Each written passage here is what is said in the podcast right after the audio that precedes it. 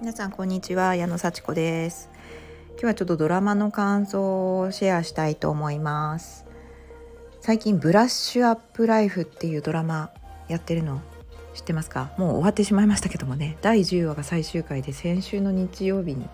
わってしまったんですがとっても面白いドラマでした。私最初の方は実は見てなくて YouTube であのー、1回分を7分ぐらいでねハイライトにしてる動画があるんですよ。日テレかな？日テレのあの YouTube チャンネルでたまに流れててそれをこう見て8話目ぐらいからドラマ録画しました。日曜の夜10時半からやってたやつでねあのバカリズムっていうえーと、芸人さんが脚本とか演出とかやってるんですよね。で本人実ちょっと出てるんですけども。あとはまあ女優さんは安藤サクラさんかな。あの NHK の「満腹」っていう朝ドラに出てたあの方ですけれども。結構面白いです。面白かったです。あのブラッシュアップライフっていうぐらいなのでこう人生をブラッシュアップもう磨いていくみたいな人生を素晴らしいものにしていくっていうねあのお話なんですけどもいやなかなかなかなかあのこういいいい話です。あのまあちょっとネタバレしない範囲で言いますとこれね人生をねやり直す話なんですよね。あの結構主人公があの突然死んじゃうんですけど死んじゃってそれで天国の入り口みたいなところに真っ白な部屋にパッとこう立ってるんですよ。そしたらそこに受付があって受付の人が「どうもお疲れ様でした」次に生まれ変わるのはこれですって言ってなんかこう生まれ変わりを 写真を見せるんですよね。でそうしたらなんか人間じゃなくアリクイとかだったりするんですよ。うん、えー、私これに生まれ変わるんですか？っていうね主人公が「あそうですけど。はいどうぞ」って「あちらの扉になります」って言って「いやまた人間に生まれ変われないんですかね」って言うと「あもうなんか徳を積む必要がありますね」と「徳を積むんだそうです」で「いや徳を積むんですか？じゃあもうもう一回やり直せないか。もう一回やり直すこともできますよ」って言って「もう一回!」って思うじゃないですか。でその亡くなった時の知識そのままに同じ人に生まれ変わるっていう赤ちゃんからやり直すっていうことを選べるそうなんですね。で本当に選ぶ選ぶというか生まれ変わるんですおぎゃーっていうところからって意識あるんですよ。こう赤ちゃん体は赤ちゃんなんだけど中身は亡くなった時の自分だから前世のことも覚えてるんですね。で前世でここおかしいなって思ったところを修正していくんですあこの時にこれをこうしとけばよかったんだっていうのがやっぱり2回目だと分かるからこう変えていくとその結果ちょっと友達関係が変わったり仲良かった人が仲良くならなかったり逆に仲良くなれなかった人が仲良くなったりとかなんか面白いそういうね変化があって少しずつ影響して変わっていくんですよね。でねなんか2回目も死んじゃってまた白い部屋に来て3回目3回目って感じでまたあの人間に生まれ変われないから3回目同じ人になるみたいなそういうのをこう繰り返すんですよね。で徳を積むっていうのはどういうことなんでしょうと。次に人間に生まれ変わるためにこの徳を積むいいことするって言ってその人はいろいろねチャレンジするんですよね。うん、なんか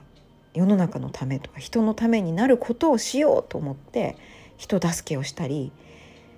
前回はここでちょっとうまくいってなかったなっていうところをこう修正していったり人のこの人助けようと思ってこうちょっとね声かけたりとかそういうことを一生懸命してそして勉強いっぱいして研究者になるとかねお医者さんになるとかねなんかこういろいろ徳を積めるような職業になっていくっていうね。でも最後はねちょっともう本当にネタバレになるから是非なんかで見てほしいんですけど多分 YouTube とかにあるのかな。ちょっと見てほしいんですけどもうすごいびっくりしてよかったです。本当に私今日実は録画したやつさっき見たんですけどいやもうドキドキハラハラしました。で私ドラマほとんど今見ないんですよ。まあ、ドラマ見る時間がないというのとまあ時間あるんだったらちょっとあのレッスンの練習しなきゃなとかあちょっとこの本読んどきたいなとかあ振り返りしなきゃなとかいろいろやることがもう目白押しであんまドラマに時間割く気なかったんですけどこの「ブラッシュアップライフ」っていうドラマだけは面白いです。面白かったです。まあご飯食べながら見るとかちょっとねあのおすすめです。であのまあ好みが多分分かれると思うんですよね。なんかよく生まれ変わりのねなんかこうドラマ神妙な感じで進むのかなと思ったらすごい面白い。淡々と面白いんです。それはバカリズムっていうあの芸人さんがそれ演出脚本してるからね。なんかそのバカリズム私は結構好きなんですよね。何が面白いのかってなんか説明しにくいんですけどもととつとつと淡々とあの面白いこと言うんですよね。その面白いっていうのも当たり前のことなんだけども大げさにちょっとちょっと変わった世界観を言うから面白いんですよ。でそのドラマも普通のドラマではないぐらい淡々と淡々と日常の細かいところでクスッて笑えるようなことが織り込まれてるんですよ。普通のドラマだったら今のこのシーンいらないよねみたいな普通このセリフわざわざ女優さんに言わせないよねみたいななんかこれ何の意味があるのっていうようなシーンがいっぱい入ってるんですよ。それが面白い。あこれバカリズムがやってるからなんだなっていう感じ。あバカリズムっていうのは芸名ですよね本当にあのそういう名称で呼ばれてる一人のピンの芸人さんなんですけどねあ結構面白いです。で淡々と進む淡々と何なのこのシーンっていうようなシーンがいっぱいありますけどそれ自体がなんかバラエティーみたいな感じでなんか面白いですよね。であの、まあ、面白い面白いって言ってますけど人生を何のために生きるかっていうようなことを考えさせてくれる、まあ、ちょっと私深読みしちゃってるかもしれないんですけどあのすごい考えさせられるあのドラマでした。次のねあの世みたいな。あの世で生まれ変わるために今を生きるのか？みたいな。で今を良くするために今を生きればいいじゃないか。この世を楽しく生きるために今生きればいいじゃないか？みたいなメッセージがちょっと込められていて。もう本当に泣けます。てかこれで泣いた人私だけかもしれないけどもうめっちゃ泣きました。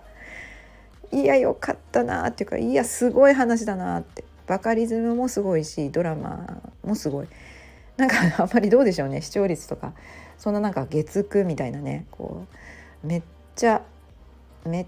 ちゃこう大人気の俳優さんがものすごいゾロゾロ出てるわけではないんですけど結構最近では質のいい方の部類のドラマじゃないかなと思いますので何かの機会に見てください。うん、いや私もなんか徳を積むために一生懸命勉強してきたなとか思うんですよね。なんかこう正しく生きたかったしなんかこう立派な人になりたかったしすごい誰からも文句を言われないようなすごい人になりたかったですよね。それを目指して小さい頃からコツコツ勉強してきたしうんでもなんかこう満たされない気持ちっていうのはあって全部人のせいにしてたしなんかこうそれは怠けも怠け心もあるしね。自分をこう擁護したい気持ちとか本当にいつも100%かって言ったらそうでもないしわがままだしそう悪いところもいっぱいあるけどそれ全部一生懸命やって良くするためにやってきたんだなっていうことを振り返るような。そしていつでもいつでも生き方は変えられる、うん、生まれ変わらなくたって変えられる。多分ね。というのを考えさせるすごい深いドラマなのであのー、ぜひなんか YouTube とかでちょっとはあのダイジェストだけでもかなり面白いんで是非見てみてください。すごい考えさせられると思います。それとも何が面白いの？どこが？みたいな。つまんないよっていう人もいるかもしれないのでそのその辺の感じ方のね違いを知るのも面白いと思うので是非見てみてください。それでは今日はドラマの話でした。どうも失礼します。またね